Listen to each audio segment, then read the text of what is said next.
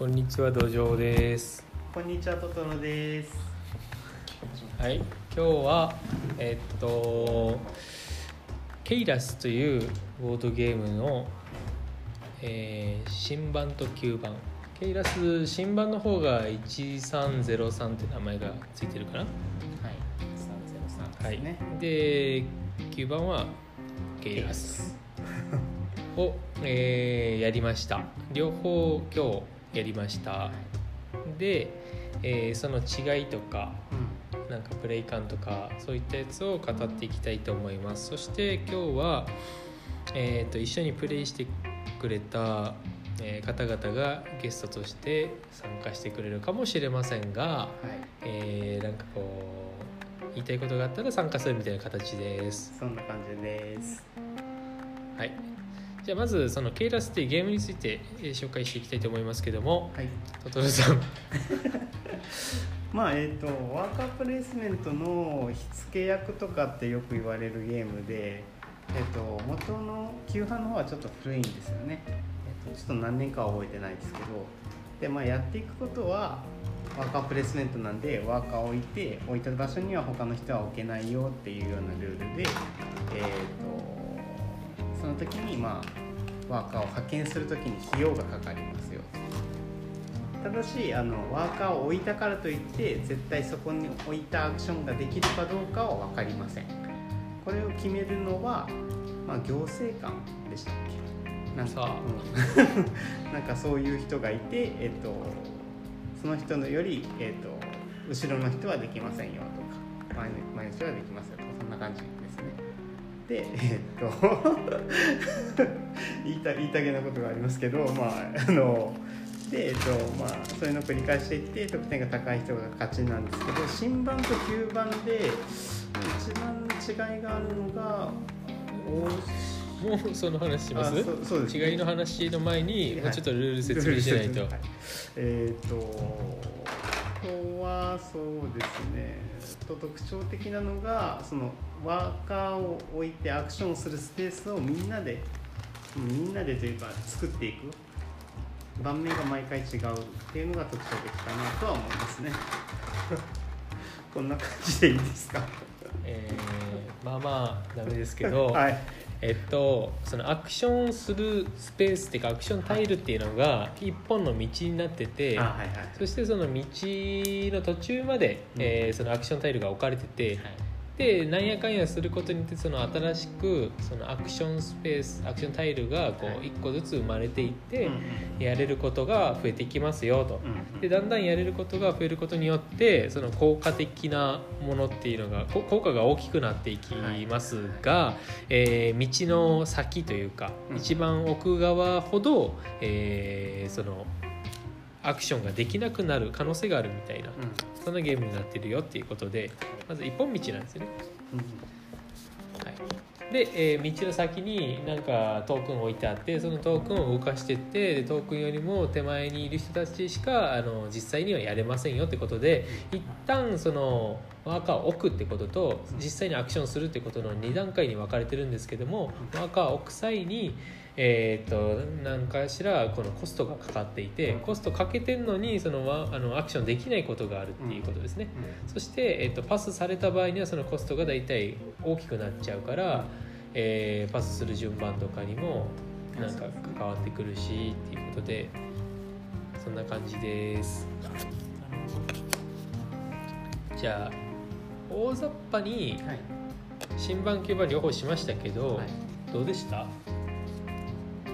そうですね。プレイ感はあんまり変わらないイメージがありまして、まあ、新版はちょっと初期配置のせいか建物が序盤すごく立ってたので、なんだろう序盤から動きやすいっていうのはありましたね。新版の方がですね？新版の方がはい。はい、え旧旧版旧版旧版の方がやっぱ動きづらいまあ初期配置にもよりますけど今回はすごく動か動きやすかったです新版は。どうですか？あ俺もですか？新版は特殊能力がある分なんかもうちょっと独特な動きができてて、まあこのアクションをするための馬とかの移動とかが結構効いたりするのがちょっと面白いかなと思いましたけど個人的には9番の方が苦しくて好きですなるほどね、えっと、新版っていうのが、えっと、アクションスペースにもともと9番でアクションスペースに描かれてたようなものや、はそれを含むいくつかの能力っていうのが、なんか能力カードみたいな形で各プレイヤーにこう渡されてでその能力を、えー奪い合ったりするみたいなこともするんですよね。その能力があるからこそやりやすいやつやもあるのでちょっと楽ちょっと楽かな、全体的に楽になりますよね、方針、方が方針が定めやすいですかね能力があれば、点数取る方法っていうのが何種類かあるけども、えーこの能力持ってるからこれがやりやすいっていうのがありますが、やりやすいだけでまあ別にねうん。その明らかにこれをするって感じじゃないし、ね。あと結局その能力取り合うので、えーまあ人の邪魔はできますね。はいはい、あえっと結果、えっと、邪魔し合うっていうのが結構そのシステムのコアな部分にあると思うんですよね。そのアクションをさせないとか。そうですね、まあ、ボードゲーム全般そうですけどね相手の好きにはさせないぞっていうところがないとうんうん止められないですからね、はいまあえっと、その新版と旧版のそのシステム的な大きな違いはさっき言った能力タイルが新版には含まれていることと、えっと、旧版の方は恩賞のトラックなんていうんですかねステータストラックみたいなのがあるのがちょっと大きな違いかなと自分は感じてますけど。えー、と恩賞トラックっていうのが、うん。えーなんだろうなツォルキンとかにもそんな感じのがありますね。すね。なんかあるいはテラミスティカ、テラミスティカというよりもガイアプロジェクトの技術に近いと思いますけど何かしらのゲージ上げていくとお金単純にもらったり点数もらったり建物建てやすかったり資源がもらったりみたいなのが、まあ、4項目ありますね。はい、で、えー今回今ここにいる人たちはお金をめっちゃ取った人とか、イエスえー建物を建てたい建てたっていうか建物の技術を上げたい人、はい。資源を結構取った人ですかね。はいあまり何もしてない人。何も触触らなかった人。全く触ってないですよね音そうです。章に関しては。だから全く触っそれてない。点数減ったけど、うん。その代わりの金をお金に変えるっていうあお金じゃ点数に変えるっていう、まあ、錬金術した人、うん。ということで全員ちょっと違うやり方を取りましたがまあまあこう平たくなったというか。そうですね。最後私がこっそりいいやつ立てたからそこの差が開いたくらいですよね。うん。あの1個くらいですから、うん。あれはちょっと予想そうですね。はい。こっそりこっそりと外、うん。だからまあで9番の話が今言った感じですけど新版の方も点数差ほぼなかったですね。そうですそうですね。ほど開かなかったでゲーム終了後にもしこうしてたらどうだったああだったっていうことを話しましたけどそれでももっと点差が縮んでたというか。一人を除いて、一人ちょっとまた日記を書かなきゃいけないんですけど。おめでとうございます。ネタができましたね。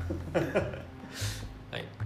でえっと新版の方は、えっと資源が1個減ってうん、んそこはお金がなくなった代わりに、うん。ワーカーがワーカー兼お金みたいな感じになったのが、どう感じました？それに関しては。それは先に言ってほしかったですね。9番をやる前に。9番をやるあ、まあ、9番9番やってる時に言ってもよかったですけど自分9番の時お金使うプレイやってたから。ああそういうことなるほど。うん。知らなかったしお金がなくなるの なるほどね。まあまあでもお金お金が術しかなかったから。ミープルがお金の役割なんでまあミープル払えばっていうのはあります。あねれ貯める代わりにそのねミープルを貯めるプレイが一応できるっちゃできるけど、あの新版は普通に建物建ててまあ、うん、点数が稼いでるなって感じですかねだから。僕は先に結論言っちゃうと9番の方が好きなんですけど、ただ新版の方が、えっと、要素がシュッとしてるとか洗練されてる感じはしますよね。あのなんていうんですかね。要素を少なくすることによって分かりやすいルールにしてる感じが要する。素が少ないですかねでも。まあお金が減ったり音声トラックが減ったりっていうところが能力が増えたり。ああそうですね、うん確かに。増えたりで止まっちゃったけど。うんああとそのなんだ、えっと、音章トラックの側に音章としてそのアクションが増えるみたいなのがあるでしょ、はいはいはいえーラウンドごとによって違いますけど、うんある一定条件を満たした人は、うん。えーここにあるものの中からどれかができますよみたいなのがありますんで、えー、と単純に点数とか単純にお金がもらえるよりもはいこういうアクションが増えるの方がうん。なんですかねそのまあ戦略的になるとも言えるかな、うん今回は大したことなかったかもしれないですけどおそらく新版の方がそのリプレイ性が高くなれるんじゃないかなと思います。最初から置いてあるやつっていうのが多かったので、あと能力もそうだけど、そこが、えー変化があるけど9番はランダム要素ないですね。全部全部オープンでしょ？そうですね、もうその建てる建物も最初から全てディスプレイディスプレイされてるし、うん。えー、とランダムで最初から配置されてるっていうものもほぼない。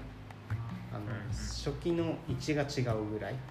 ピンクの建物、公共の建物の位置が違うぐらいで。まあまあほぼないって言っても新聞も2個あまあそうですね、あったくらいでしょ？うんそうです2個ランダムで置かれるものが変わるのと能力タイルが。能力タイルが、えーっと人数プラス3枚だからもっと、えー 10, 10枚ぐらい？10枚か11枚中使う分になるので使わないやつがあるよってことくらいで、えー建物に関しては全部ディスプレイされてるからそのなんだろう。あれが出ないこれが出ないみたいなのはまずないよね。一番のポイントは新版の方が建物を建てるコストが低いのと,、確かに。えー、とこれなんていうのかな？あの緑の建物ってなんて名前かわかんないですけど、これを作るのも簡単であるとか。そうですね。もうすぐやれちゃう。えっ、となんですかね。最終得点源になるでかいコストのやつをうん。はい。建てるための土台みたいなやつがあるじゃないですか。これ新版も旧版もあるんですけどもそこに行き着くまでがちょっと早くなりやすい。そう。ですね。最終的な得点建物もワーカー必要なく建てれるっていうのもありますしね。わ土台さえ作っておけば、えあーそうですね。処理の時に、そうですねうん。まあその分青の、あのー勝利点の建物がちょっと得点低いかなっていうのは9番に比べてはありましたね。まあ、やりやすい分っはいて感じですね。えっ、と9番は最高25点でしたっけ？はい。20です。で十数点のものが他にもいろいろありましたよね、新版は一番高いのが20で、はい。次が151512とかで7つくらいしかなかったかな。はい9番はもうちょっとあったかな。もうちょっとありましたね、それに新版の方は低い点数もありますもんね。4点とかはい7点とか、低いですうん、だからまあその労力に見合ってる感じはありますね、はい。と順番？かな。あそうですね。ここがはい。結構でかいかな、そうですね。スタートプレイヤーが、えー、と新版の方はスタートプレイヤーマーカーみたいなのを取った人、まあ、それが一番最初にパスした人から時計回りになっちゃうんですけども、えー9番がえっ、となんていうかそういうアクションを踏んだ人の順になるのでそのプレイ順に関しては新版はまあ良くないですね。よくないです、はい特に人数が多くて訓練されたボードゲーマーであれば、なん自か分が踏む必要ないやん。とか。あるいは逆逆にそのなんだろう。他人によってはいはいはい大きく左右されやすいみたいなそのな。んていうか一般的なこのインタラクションと違う感じがするじゃないですか。時計回りってなると、そこはちょっと不服ではありますね。重複ですね。まあ、基本そうですね。スタピ取ってましたけどね。ここ3人だけですここね3人がスタピ取った人取ってそうですね。ただただ新版より旧版なんん？旧版より新版の方がスタートの強さっていうのがあちょっと低いかもしれないです低ね。うかも。まあ、9番はちょっと気にスターピーで気になるところがあって、まあ、中盤で、えー、と土壌さんがスタピー、はい。なってたじゃないですか、はい。それからそれ以降ずっと土壌さんがスタピーの状態で誰も変えないと。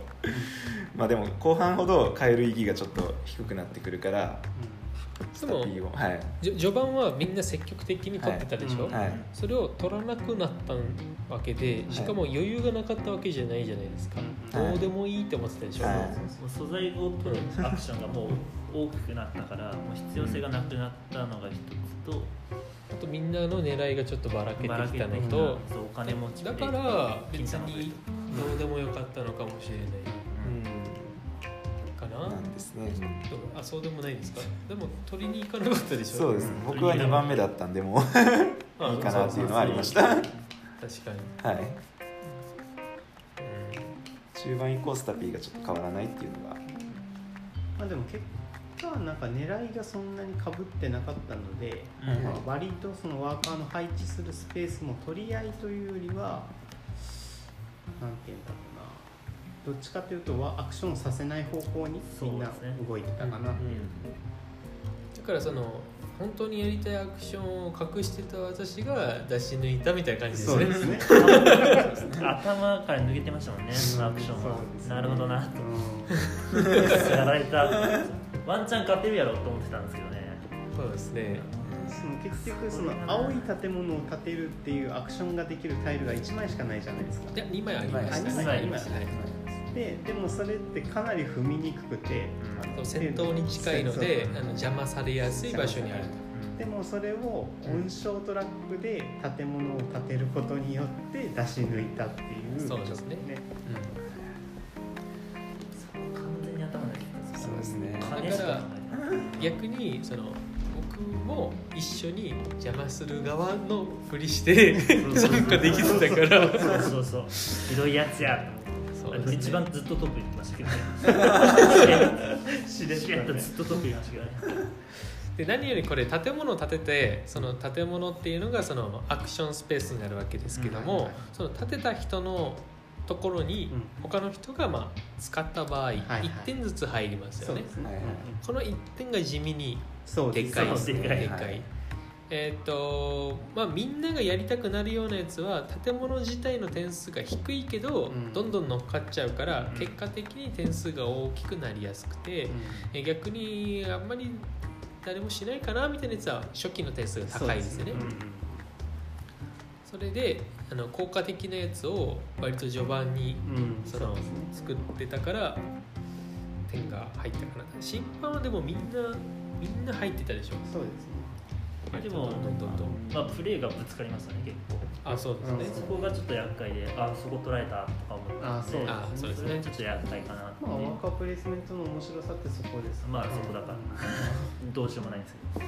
ただこの面白いところは、はい。取られたからできなくしてしまえってできるじゃそう。そなういです。か最高です。ねそれが最高です。ね諦める。強い能力ほどこの道の先にあって、うん。先からこう崩せちゃうっていう。うん。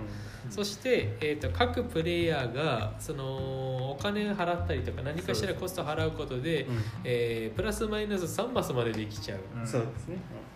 それでみんな結託した場合異常に動いて。何これって、最後半分釣れましたもんね、はい、どうせできなくなるぐらいなら巻き込んでしまえっていう精神でね。結果合計30点ぐらいまで 全体合わせてそうですね。30点ぐらいいったのか40ぐらいいってるとこれに関しては新版も旧版も同じくなんかこう悲しい。出来事があってみんな平等に悲しいあの一回はねそのある人が意図せずそう。意図せず加害者側なのに被害者のような顔をして あれ本当ムカつくんですよね。えっって思って。そうしてやったなみたいな顔してたら全然いいですけど。なんか被害者面してるそうね。こう軽く押したつもりがドミノ倒しのように崩壊していってあーっていう感じだったんでしょうね。きっとちょっと邪魔してしまえと思ったのがね。なるほど。まあえーっとそういうわけでトータルしてですねやっぱり9番の方が難しいそうですね。難しい。難しい特に序盤がちょっと難しい。そうでもないですか？あ動きづらいはありましたね、はい。うん。厄介と。うだからあの、えーでもルール的には違うところ結構ありますけど、うん。大まかなところは一緒じゃないですか、はいはいでえーっと新版は私は割とこれはその初心者というか、慣れてない人もできると思うんですけどどうでしょう？そうですね。そうですね。旧版と新版で比べたら新版が圧倒的にやりやすいと思う。うん。はい。圧倒的にそこは。圧倒的にそこは。やりやすいそう圧倒的にねで面白いかどうかで言うとそのやりにくい方が面白いって感じることはあるってことですよね、そうですね。2人ともあれですよね。新版あ9番がいいってい9う番の方がいいかな。で僕はそんな変わらないですね。どっちでもいい感じ。はい。なるほどね、うん、私はですね、はい。どっちでもいいかな。まあどっちも勝ってますね。ま その強いて言うなら、はい。2連戦したからい。後の方が面白くないでしょ？どっちかっていうと、あまあまあ。まあまあ確かにそれはあるかもそれはあるかも確かに確かに確かにそれでまあそんなに変わらんなって思ったってことはやっぱ新版の方がしやすくていいのかなっても思いますねやりやすいですやよりやすいな9番はもうパスされると何もできなくなっちゃいますからねどんどんコストが上がっていってそうですね。二コストの上がり方が新版と旧版でも違うからですね。はい。これ連鎖しますからねパス連鎖しますね本そうで新版は得点が見えないからああーそうですねちょっと。誰が一番一番厄介なのかあーそうですね。分かんなくなるかそうそうそう。もしれないあ確かに。黄色さんが一番厄介かなって思ってたんですけど。ずーっと6点取ってましたもんね。毎毎ラウンド6点取ってたからああーここ ああと思ってたらこう僅差でねいい感じでしたいい感じでしたね。うん面白い。最後あのね同点っていうかタイと思ってたらはい。1個金が残ってて。金 そう。自転車で。2点差になっちゃったんです。よ点差が開いちゃった。しかもそれをね見つけてもらったっていうね。自分で言うんじゃなくてあるじゃんって言われて。あるじゃん。い や自分が48か50かどっちかそこは言っとかないと。どうせなら52みたいそうですね。はい。でもこうなんかあれですね。なんかなかなか連続で同じ作品の新旧を遊び比べることってないから、い。ちょっといい,、いい体験うんだった。そうですね。面白かったどっちも面白かったから。いわゆるリメイク作品なんですけど、はい。リメイクってどう思います？そもそも。ボードゲームのリメイクっていうのはもうこれぐらい面白いんだったら全大体リメイクされるやつって有名でもともと面白いやつが多いじゃないですか。これ以外で言うとあれでしょ？いわりとか。ね。あのオート数奇鏡を元にして作られたいうやつですけどはい。あれもなんですよねそのスピリット・オブ・フォレスト。あそうですね。前回いいいやつね他にどんなのを知ってますえー僕はスノードニアスノードニアルバリっていうゲームはい。アルバリになりましたね。はい。紅茶ですね。紅茶の紅茶のはい。あとまあリメイクそうですね。リメイク何があるかな。なんかあのリテーマとかは結構あるけどリメイクリテーマとはもう全くルール一緒ってこと？そうですね。ルールは一緒でただそのフレーバー乗ってるフレーバーが違う。とかそういえば最近ゾンカマみたいな。ゾンカマみたいな。ね最近だとマハラジャがあそう出ましたね。はい。マハラジャとはルールが少しか変わってるので、あれはリメイクと言ってもいいと思はい。います、その古き良きボードゲームの中で、はい。なんかここの部分どうかなっていうやつってまあまああるじゃないですか、そこを修正してもうもう一回こう世に出されると嬉しいですし、なかなかこう古き良きボードゲームは手に入らないじゃないですか。そうですそうそれはもう比較的ね、うん。簡単に。今9番はいくらくらいですか？ケイラスの9番は。通常版とか通常版だと。通常版でどれぐらいですかね？ヤフオクででもそれでも7000とかそれ前後じゃないですかそんなもんですか？そんなもん。今回豪華版ってやつしましたけどあれは？あれは多分1万は超えるかなって感じですね。プレプレネがつくわけです。ねで今新版はなんと そういう系そういう系やつ3600円。あ安い。安い。結構安いな。安いです結構安いでしょ。半額ぐらい。新旧このはゲーム性でこのコンポーネントでその値段って本当ありえない。そうです、まあありえない確かにありえない結構安いんだから逆に安くしすぎて面白くないんじゃないかなって思わせてしまってますよね。確かにそうですね。だから5000円ぐらい取るかと思ってたのに多分わかんないんだけどボードゲームはそのこの箱のサイズではい。4000円よりうん。3600円の方が売れないと思うのよね、そうね。確かに。絶対5000円ぐらいすると思ってそうですよね、うん。5000円超えてる。たまあまあ凝ってますもんね。いや本当そうですよ。ただのキューブとかじゃなくて木で作った駒がそれぞれね石とか金とか、まあ、今木材とかね肉とかそういう形をとってますしミープルも各色ね15個ずつあって、えー75個あって5人までできるんですけどこれで3600円はね安いですね。安安すぎますね、はいお馬さんもいるしね。コンポーネントいい感じだった吸盤はもうちょっとこうなんか簡素な作り。簡素な作り。キューブとか。そうですねそうですね。ディスクとか。豪華版ってやつですらね。そうそうそうそうそうそう。まあこメタルコインが、まあメダルコインがおしゃれとまあねここまで宣伝したからなんかもらえませんかね。あのあれ新版ケイラスが送られてくるかも。しれないいやもういらんな。そうですね。あとなんか思うことあります？思うこと思うことあります。どうだった？例えばこういうプレイはどうだった？よよかった？悪かったとかこういう部分はもうちょっとこうした方がいいんじゃないかなとか、まあ、さっきプレイ順の話しましたよね。うん。プレイ順ははちょっとちょっとなっていう。9番の方が良かっそうですね。みたいに。うん。まあ、9番でアクションでちょっとキーとなるっていうのが僕的には宿屋がすごいキーになるアクションかな。ああのパスした後1金でもう動ける、はい。た確かに確かに、はい。あれはあれで強い1人だけ5回、えーポンが5個あるんで5回動けるっていうのがあってうん。最初に言ってましたもんねそのえ誰かがパスしてしまったらもう何もできなくなっちゃう、はい。それがあのあれなんていうかなできちゃう。うんうん。唯一の人みたいな感じですよね。そうですね。はい。早くパスされるほど有利になる。だから後半結構 9, 9番では結構盛り上がってたただその分ワーカーをずっと置き続けなきゃいけないっていうリスクもあります。まあ確かにね。確かに。そこなんですよね。